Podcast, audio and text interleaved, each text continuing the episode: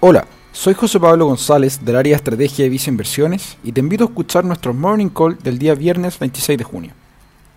El día de ayer, el S&P IPSA cerró con una leve subida de 0,05%. Dentro de los movimientos más importantes que se registraron en el índice, fueron las alzas de los papeles de aguas metropolitana, con un alza de 5,93%, de Molplaza, que subió 4,87%, y de aguas andina, con un 3,04%. Por otra parte, las acciones que tuvieron un mayor retroceso fueron las de Banco de Chile, con un menos 1,71%, las de Cencosud, con un menos 1,23%, y las de CCU, que cayeron un menos 1,19%. Tanto los papeles de Cencosud como los de CCU están estrictamente ligados al consumo masivo, que es uno de los sectores que más se ha visto dañado por las medidas de confinamiento para prevenir la expansión del COVID-19.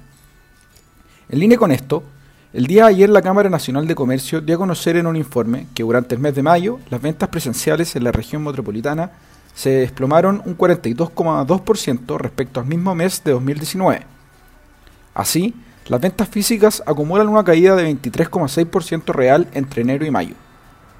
Para junio, no se espera un escenario muy distinto, considerando que se continúa con medidas de cuarentena en el Gran Santiago.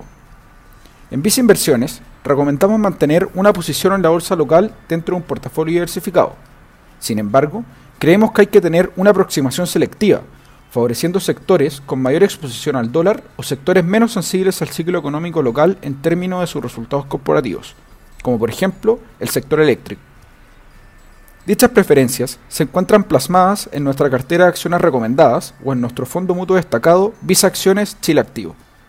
Finalmente, si quieres saber más sobre nuestras recomendaciones, te invitamos a visitar nuestra página web visainversiones.cl o contactando directamente a tu ejecutivo de inversión.